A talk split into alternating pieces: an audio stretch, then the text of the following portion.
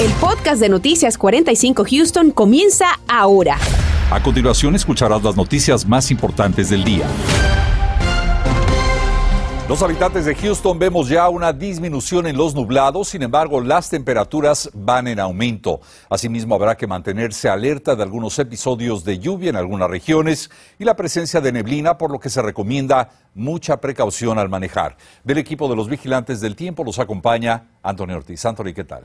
Muy buenas tardes, Raúl. Y eso es algo que va a continuar afectando nuestra región, la neblina, que en algunos sectores pudiera ser densa. Así que precaución y algunos de los sectores se mantiene todavía afectado por esta niebla densa que se mantiene todavía persistente y en la zona de Galveston. Vea, solamente tres millas la visibilidad por el momento, así que se puede ver a tres millas. Todavía se mantiene todavía esa niebla densa gran parte de lo que es la isla de Galveston y esta poco a poco se irá propagando ya en horas de la noche. Así que será otra madrugada, madrugada donde veremos esa visibilidad reducida. Pero no es lo único, sino que hoy récord de temperatura a través de nuestra región en lo que es el, el aeropuerto Hobby, 83 en cuanto a esa temperatura máxima. El récord anterior era de 82 del 1995. Otra zona que también tuvo récord de temperatura fue Galveston con 79 y mañana nuevamente los récords pudieran romperse nuevamente con las altas temperaturas sobre la región. Condiciones actuales en otros sectores se han mantenido en el rango de los 70 grados y hacia los oeste sí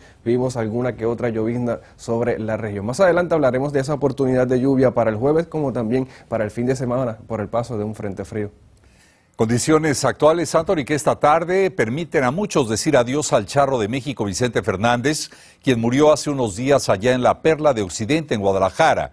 Hoy, como sabemos, sus restos descansan en el que fuera su rancho en Jalisco, pero sus fanáticos en Houston han querido despedirlo de manera especial y en medio de medidas de seguridad. Claudia Ramos se encuentra desde el lugar con todo el informe. Claudia, buenas tardes. Muy buenas tardes, Raúl. Nosotros nos encontramos desde el exterior de este centro de eventos Club Nocturno Esquipir aquí en el norte de Houston y quiero mostrarte porque ya han comenzado todos estos preparativos para este homenaje que se llevará a cabo esta tarde. Ya hay veladoras, también rosas y se anticipa que cientos de personas sean los que lleguen hasta este recinto justo aquí al cerca de la autopista 59 donde también ya han colocado desde luego barricadas para mantener en orden a todas esas personas que decidan llegar hasta este evento donde como lo mencionábamos, rendirán tributo a un homenaje al charro de México, Vicente Fernández. Y bueno, también todo sucederá en el interior y es justamente por eso, porque sabemos que aún estamos en pandemia, que preguntamos a organizadores de este evento qué medidas de sanidad estarán tomando para garantizar que todas aquellas personas, grandes y pequeños, que decidan llegar hasta este lugar, se mantengan seguros. Escuchemos. Es un evento familiar que pueden traer a sus niños, a quien quieran venir. Tratamos de que, bueno, los que quieran traer su tapabocas, eh, que vamos a tener gel en, las entradas, todos los baños están preparados para también para estarse lavando las manos con sanitación y todo lo que sea necesario. Eh, no tenemos una restricción por la ciudad, pero sí pedimos que los que se sientan a gusto pues traigan sus mascarillas. Y bueno, como pueden observar aquí ya tienen colocados todas estas cosas listas para las personas que quieran llegar hasta este evento que comienza en punto de las 6 de la tarde. En el interior también pueden observar cómo han colocado pantallas. Ya también podemos comenzar a escuchar la música que toca de fondo. Las personas pueden llegar hasta este lugar para disfrutar de música, de videos y del último concierto del Charro de México que estarán pues ellos llevando a cabo aquí o estarán poniendo un video para que las personas disfruten de eso. Entonces, todo esto comienza a las 6 de la tarde, mariachis a las 8 y se anticipa que termine en punto de las 10. Es la información que les tengo y por supuesto tendremos cobertura completa en digitalmente y también en punto de las 10. En el norte de Houston, Claudia Ramos, Noticias, Univisión 45. Estaremos muy al tanto, Claudia, y si quiere estar al tanto de imágenes, de información sobre la despedida del charro de Gwen Titán y también de otras noticias, lo invitamos a bajar nuestra eh, aplicación móvil Univision 45 y también acompañarnos a través de nuestra página de internet univision45.com. Siga las instrucciones, baje nuestra aplicación, manténgase bien informado minuto a minuto y recuerde que nuestra aplicación es totalmente gratuita y es la mejor manera de estar cerca de usted. Y al cumplirse casi un año de haberse aplicado la primera vacuna contra el COVID-19 en el país, hoy las autoridades de la ciudad de Houston dan a conocer cifras de este importante proceso. De acuerdo al informe, en la zona metropolitana de Houston, más de 1.300.000 habitantes mayores de 5 años de edad han recibido ya la dosis de la vacuna. Esto quiere decir que más del 62% de las personas elegibles están totalmente vacunadas en Houston. También la juez Dina Hidalgo se pronunció sobre las vacunaciones a nivel de condado y esto fue lo que nos dijo. En el condado vamos caminando en cuanto a las vacunas, no estamos donde debemos estar. Miren, todavía hay bastante incertidumbre en cuanto a la variante Omicron. Hay cosas que no sabemos. Lo que sí sabemos es que bien sea esta variante o sea otra, lo, el arma más poderosa que tenemos en contra de este virus son las vacunas. Entonces, vuelvo a pedirle a todos que se pongan la vacuna. Por parte del condado hemos hecho todo lo posible em, para llevar las vacunas a todas las comunidades. Hoy día tenemos un enfoque especial en los niños. La juez del condado Harris, Lina Hidalgo, dijo que trabajan especialmente con escuelas y centros de atención infantil para lograr estas metas de vacunación en este sector de la población. Sin embargo, hizo un redoblado llamado a los padres de familia para que lleven cuanto antes a sus hijos a vacunar. Y muchas mujeres e incluso algunos hombres han tenido síntomas secundarios de inflamación de los llamados nódulos linfáticos tras recibir la vacuna de Moderna o de Pfizer. Y esta situación puede llegar a alterar los resultados de exámenes de detección de cáncer de mama, algo que los médicos quieren que usted tome muy en cuenta. Daisy Ríos tiene esta explicación. ¿Qué tal? Muy buenas tardes. Ciertamente los expertos médicos nos dicen que no debemos de alarmarnos por este síntoma, que solamente es temporal. Para algunas personas resulta problemático y hasta preocupante tener este tipo de síntomas, donde el dolor se extiende desde el área de las axilas hasta los senos en algunos casos. Inflamación en los nódulos linfáticos um, es típico probablemente 16 a 20 personas que toman el mRNA vaccines, messenger RNA vacunas tenía um, inflamación en los nódulos linfáticos. Pero no es problema, es, muy típico, es una reacción normal de tu cuerpo. La doctora nos explicó a detalle por qué se da esta reacción en algunas personas. Cada persona tiene diferente genoma, el genoma es diferente y algunas personas. And, um, actualmente en, un, en su brazo, en la axila, hay 20 a 40 nódulos linfáticos en cada lado. La doctora Connor recomienda que no se utilicen medicamentos para aligerar el dolor y aquí explicó la razón. No necesariamente usa antiinflamatorios porque su cuerpo necesita naturalmente reduce antibodies para el virus. Eso es porque le toma la vacuna. La recomendación, dicen expertos, es hacerse el mamograma después de que hayan transcurrido las seis semanas tras la primera dosis de la vacuna. Especialmente si es que han tenido su vacuna recientemente. Ahora, si es que son, si es un síntoma que tuvieron antes, es preferible ir a verse. Por cada tres mujeres con seguro médico que acuden a The Rose, esta organización ayuda a una mujer sin seguro médico abajo de costo, este, cuando haga su cita, tienen que pedir asistencia para hacer una aplicación. Ya cuando tenga su cita, antes de la cita, entonces le van a hablar para hacerle una serie de, de preguntas para ver si es que califica para los servicios gratis. Los servicios que se brindan aquí son consultas al mismo día para mamogramas de diagnóstico. También los radiólogos en el lugar brindan consultas personales para resultados de la biopsia, mamografía móvil, sirviendo a corporaciones, escuelas y consultorios médicos. Expertos nos dicen también que si los síntomas persisten y usted está preocupada, deberá de comunicarse rápidamente con su médico. Reporto para Noticias Univisión 45, Daisy Ríos. Gracias, Daisy. Y hoy la empresa Pfizer dio a conocer que la píldora experimental, no la vacuna, la píldora experimental para tratar el COVID-19 parece ser efectiva en contra de variantes como Omicron. La empresa dio a conocer los resultados de las pruebas y estudios realizados a 2.250 personas que mostraron síntomas favorables ante la enfermedad. El medicamento, se afirma, logra disminuir hasta en un 80% el número de hospitalizaciones y de muerte por COVID-19 de manera combinada.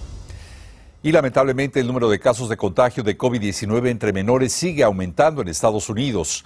La semana fueron contabilizados por especialistas en pediatría más de 164 mil nuevos casos. La Academia Americana de Pediatría dijo que este incremento es del 24% si lo comparamos con resultados de la semana pasada. Esta es la semana número 18 en la que los números de contagio de menores supera los 100 mil casos. Estás escuchando el podcast de Noticias 45 Houston. La organización Crime Stoppers y la oficina del fiscal del condado Harris pidieron la ayuda del público para encontrar al responsable de organizar actividades de prostitución en la zona. Se trata del sujeto identificado como Aundrick Jackay Dorsey, quien ya recibió cargos y una sentencia que conlleva 40 años en prisión, pero continúa prófugo de la justicia. Este hombre es considerado peligroso. Anteriormente recibió cargos de robo en Michigan. Si usted tiene información que logre su captura, denúncielo de inmediato y de forma anónima. Y aunque oficialmente no se ha catalogado como una adicción, el uso de celulares sí es reconocido ya como un trastorno médico. Y todos tenemos un dispositivo, pero su uso excesivo puede traernos sin duda consecuencias sociales, emocionales y también físicas. Daniel Tucho habló con un especialista quien nos explica cómo lidiar sin adicción con la tecnología. Adelante, Daniel. ¿Cuánto tiempo pasas en el celular cada día? Quizá la respuesta no la sepas con certeza y déjame decirte que no estás solo. Según un estudio de solitaire.com, sus encuestados respondieron que pasaban más de 3 horas 40 minutos en el celular por día, pero al analizar sus hábitos se dieron cuenta que en realidad pasaban 2 horas adicionales de lo que ellos creían. Se han convertido en casi una extensión de nuestras manos. Vivir sin ellos es casi imposible hoy en día y dejarlo olvidado hace que más de uno sienta ansiedad. Pero, ¿cuándo es que la necesidad de usar un teléfono celular se convierte en una adicción? se le está afectando las relaciones cercanas como las relaciones de familia, este, cuando se le está afectando eh, su productividad en el trabajo, en su escuela, eso sería ya una señal que hay una adicción. Que se evidencia, dice este psicoterapeuta, cuando no despegamos los ojos de la pantalla cuando alguien nos habla en persona.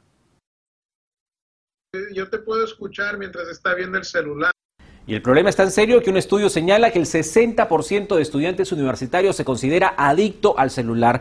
Un 71% de personas aquí de Estados Unidos duerme con su celular al lado de la cama. El 35% lo primero que hace al despertar es revisar su teléfono móvil. Y un 44% de personas dice que no podría pasar un día sin su teléfono. Una adicción tan similar a otras como el alcohol o las drogas desliza químicos en nuestro cerebro que es parte de la adicción, nos hace sentir ah, bien el hecho de que nos comentan, que nos dan un like, y es parte de lo que nos engancha ahí en la adicción. No, no hay terapias de eh, adictos al celular anónimos o algo parecido, ¿verdad? Eh, ¿Cómo salir de ese mundo? Bueno, si es necesario tener eh, la ayuda profesional. Ansiedad, depresión, déficit del sueño, conflictos de pareja, bajas calificaciones y hasta accidentes viales son las principales causas de esta adicción. Expertos señalan que es importante ponernos límites de tiempo en línea, no sentirnos mal por no saber lo que está sucediendo en redes sociales todo el tiempo, establecer lugares y horarios libres del celular y apagar las notificaciones a cierta hora del día. Lo importante, asegura este especialista, es saber lidiar con el celular la tecnología no se va a ir a ningún lado. Entonces, de mi punto de vista, hay que saber cómo trabajar alrededor de ella, no, no eliminarla.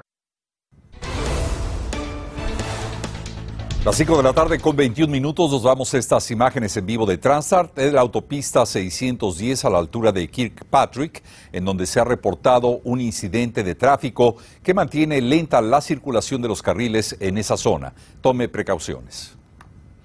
Mientras tanto, las peleas entre estudiantes se vuelven cada vez más comunes, pero poco se conoce de las causas que realmente las motivan. Una familia que busca respuesta de una escuela nos comparte la experiencia que vivió una menor al ser agredida por otra y cómo un intercambio de fotografías terminó en golpiza. Marlene Guzmán averiguó más de este caso y también habló con los expertos. Este video que circula en redes sociales muestra el momento en que un estudiante ataca una y otra vez a otra alumna de 12 años cuya familia acudió a Noticias 45, indignados por esta agresión dentro del campus Yes Prep East End el 9 de diciembre. Es una impotencia de ver dónde estaban los maestros en ese rato, qué hicieron, O sea, ¿por qué no, no vieron? O sea, ¿no hay suficientes maestros o cómo? ¿Por qué dejarlos así? Imagínense, si me la matan ahí. De acuerdo a la versión de la estudiante agredida, previo al altercado, ella reportó las supuestas amenazas que recibió por parte de más de un estudiante. Dijeron como que ella la provocó, pero ellos no se ponen a averiguar qué hay detrás de toda esa raíz, de qué hay detrás de todo ese problema, quién empezó, por qué. Simplemente dijo ya la cansó. Lo que al parecer inició este conflicto entre adolescentes fue un intercambio de imágenes íntimas. Me imagino que el niño le mandó fotos a ella y después ella le mandó fotos a él y entonces después mi niña quiso desborrar, que el niño desborrara esas fotos, pero el niño no quiso desborrar esas fotos. Una práctica que se ha vuelto tendencia entre adolescentes conocida como sexting, pero cuando se le define como tal, consultamos con una psicoterapeuta. Cualquier contenido que se coloca en una plataforma, ah, sea ah, de vocabulario, de palabra o de imagen, con un contenido ah, de implicación sexual o con fotos eh, explícitas. Sexting ya es una presión que puede llevar al hostigamiento o acoso, que es lo que llamamos bullying, y de ahí también puede llevar a la violencia a la agresión y también hasta la muerte En cierta parte fue justo como se fue desencadenando este problema, que por fortuna no pasó a mayores, pero sí terminó con violencia que se pudo haber evitado. Él le dijo, si no paras de molestarme, entonces voy a enseñar estas fotos, voy a poner estas fotos en las redes sociales y se las voy a mandar a todos mis amigos para que ellos las puedan ver. Entonces ella dijo, no, no, no hagas eso, no hagas eso, no hay necesidad de llegar a ese extremo. También acudimos con la abogada Silvia Mintz para conocer los riesgos legales que pueden surgir en estos casos. La persona que los recibe, si las publica o las comparte con la intención de molestar a la persona, entonces puede enfrentar cargos menores de clase B, que son más severos. ¿Qué pasa si esta persona obtiene las fotos, no las publica, pero sí está amenazando con hacerlo? Entonces esas amenazas también son castigadas y la víctima debe de contactar a la policía. Asegura que tanto el que las manda como el que las recibe y difunde puede enfrentar serios riesgos. Por eso, además de reportar, es importante que los padres se involucren con sus hijos. Tenemos que educar, hay que ver lo que los hijos dicen, lo que los hijos no dicen, si pasan mucho tiempo en su cuarto encerrado, si eh, no quieren entregar su teléfono, si son ah, bastante cautelosos con su ah, código, etcétera. En cuanto a este caso en particular, solicitamos una entrevista con el director de la escuela, pero rechazaron la petición por la investigación en curso pero nos enviaron la siguiente respuesta. Ningún niño debería temer por su seguridad en la escuela. No se tolerará el comportamiento violento y cualquier estudiante que lesione a otro será disciplinado en la mayor medida posible según el código de conducta del estudiante. Agregaron que estudiantes que pasen por una situación similar, ya sea de intimidación o de amenaza grave, la pueden reportar también con la organización Crime Stoppers Houston al 713-222-8477. Nosotros les preguntamos y nos comentan que esto aplica para estudiantes de cualquier distrito escolar de nuestra región. Desde el centro de Houston para Noticias Univisión, Marlene Guzmán. Y se reporta otra tarde nublada en la ciudad de Houston. Le damos un último vistazo al tiempo en breve.